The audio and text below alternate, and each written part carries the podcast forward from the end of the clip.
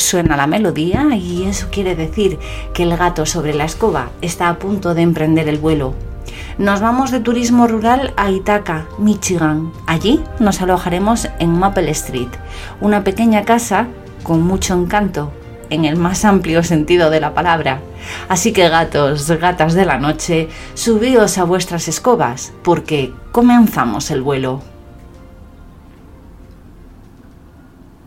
Maple Street fue construida en el año 1871 por Joseph Wyatt para vivir allí con su esposa, Sara, y con los hijos que esperaba tener, pero que nunca llegaron.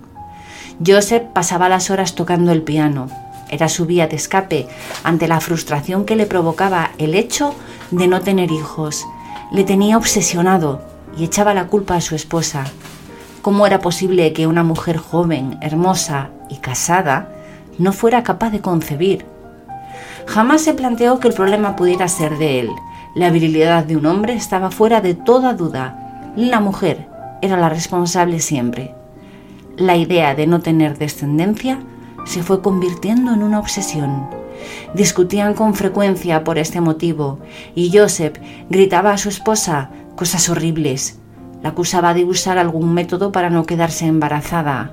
Incluso hablaba de magia negra, hasta que un día llegó a la conclusión de que Sara estaba poseída por el diablo y que la entidad que la había poseído quería hacerle el mayor daño posible. Totalmente convencido de haber hallado la causa, se fue a la biblioteca. Buscó en la sección de ocultismo y allí leyó libros de brujería, de satanismo y encontró un denominador común, o al menos así lo interpretó. En gran parte de los textos se hablaba de sacrificios de sangre, por lo que dedujo que el ente maligno se hallaba en la sangre de su esposa. Una noche en la que Sara se había acostado temprano, decidió llevar a cabo el sacrificio de sangre que les permitiría ser padres y que libraría a la mujer del espíritu que la había poseído. Las notas de su piano tocaban melodías cada vez más oscuras, piezas lúgubres que convertían la casa en un escenario sombrío, tenebroso. Sara le había pedido en más de una ocasión que volviera a tocar las alegres melodías que interpretaba meses atrás, obras con un ritmo tranquilizador, con un sonido armonioso. Pero él mantenía aquel oscurantismo que se reflejaba no solo en su música, sino también en su vestimenta, en su tono de voz, en las ideas que le estaban robando la cordura. El piano dejó de sonar. Un silencio absoluto reinaba en la casa. Se acercó a la habitación y comprobó que su esposa continuaba durmiendo. Podía escuchar la apacible respiración de un sueño profundo y tranquilizador. Fue a la cocina y cogió un cuchillo, el más grande que encontró, Sara lo utilizaba para cortar el pavo el día de acción de gracias y solía emplearlo para trocear la carne para guisar. En su cabeza se había forjado aquella idea durante días, lo había repasado centenares de veces. Con el cuchillo en la mano, levantado, desafiante, se dirigió lentamente al dormitorio. Sus pasos eran sigilosos y sus latidos desbocados parecían ocupar todo el silencio de la casa haría una incisión en el cuello de la mujer. Dejaría que manara la sangre y la liberaría del maligno. En su cabeza el plan era perfecto. Su esposa quedaría exorcitada y por fin lograría tener la familia numerosa con la que siempre había soñado. Con sigilo se acercó a Sara y le cortó el cuello. La mujer despertó aterrada se llevó la mano al cuello y vio que estaba llena de sangre. Con ojos desesperados miró a su marido, quien le hablaba con dulzura. Tranquila, mi amor. El diablo se escapa por tu sangre. Tendremos un hijo enseguida. Las sábanas estaban empapadas de sangre y a Sara se le escapaba la vida sin poder hacer nada. Joseph le había seccionado la carótida. En menos de un minuto, Sara se había muerto. Su mente enferma no dudó de que habían sido los demonios los que se la habían llevado.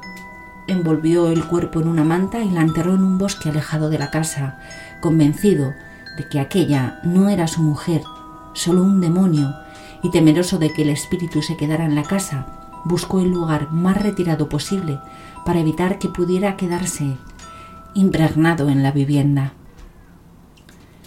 En el año 1910, Joseph falleció.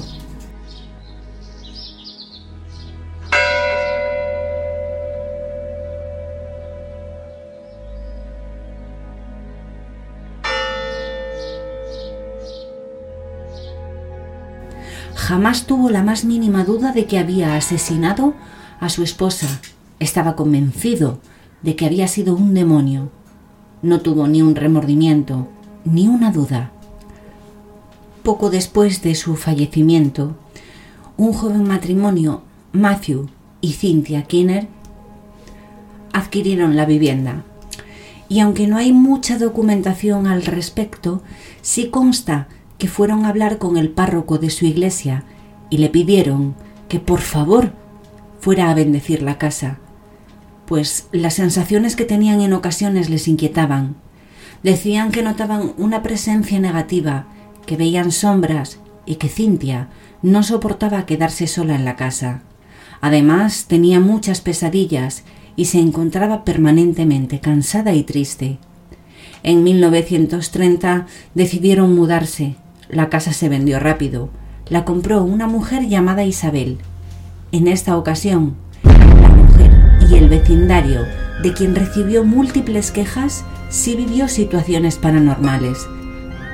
Se escuchaban golpes, gritos y los acordes disonantes de un piano que ya no estaba en la casa.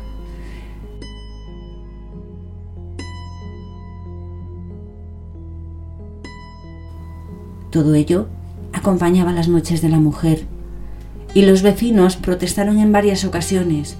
Ella les explicaba que no sabía de dónde provenían aquellos ruidos. No podía darles una justificación, porque la pobre Isabel convivía aterrada con los mismos ruidos que a ellos les molestaban.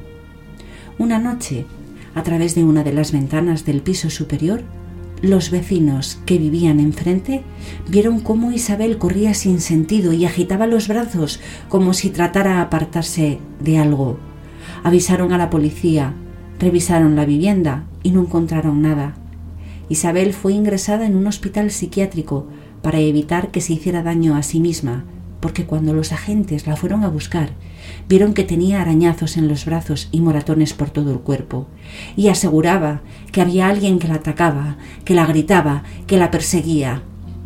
Las puertas de las habitaciones, sobre todo la del sótano, presentaba golpes, y ella repetía una y otra vez que aquel piano y suena, no dejaba de y suena a todas horas. y no había Yo no lo soporto.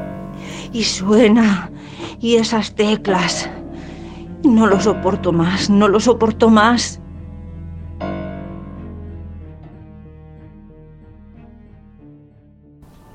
Una nueva familia ocupó la casa. Tres generaciones vivieron en ella y desde el principio, desde que los abuelos del último propietario la comprase, vivieron situaciones y fueron testigos de sucesos que no tienen explicación. Puertas que se abrían solas, objetos que se caían de las repisas, incluso voces, voces que les preguntaban por qué estaban ocupando una casa que no era suya. Este no es vuestro hogar. Fuera. Fuera. Estáis en mi casa. Uno de los habitantes de la casa explicaba que todo solía suceder en torno a las dos de la mañana, como si a esa hora la casa tuviera vida propia.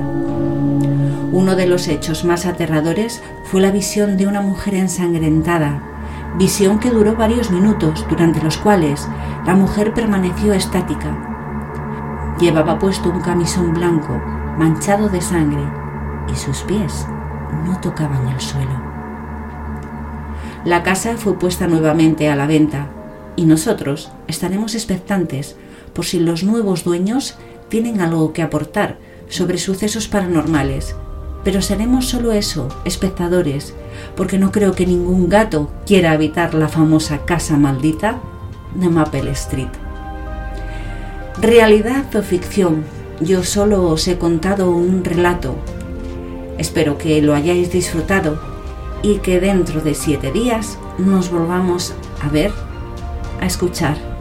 Y por favor, si el vídeo os ha gustado, dadle al like, haced un comentario o suscribiros para que esta escoba cada día vuele más alto.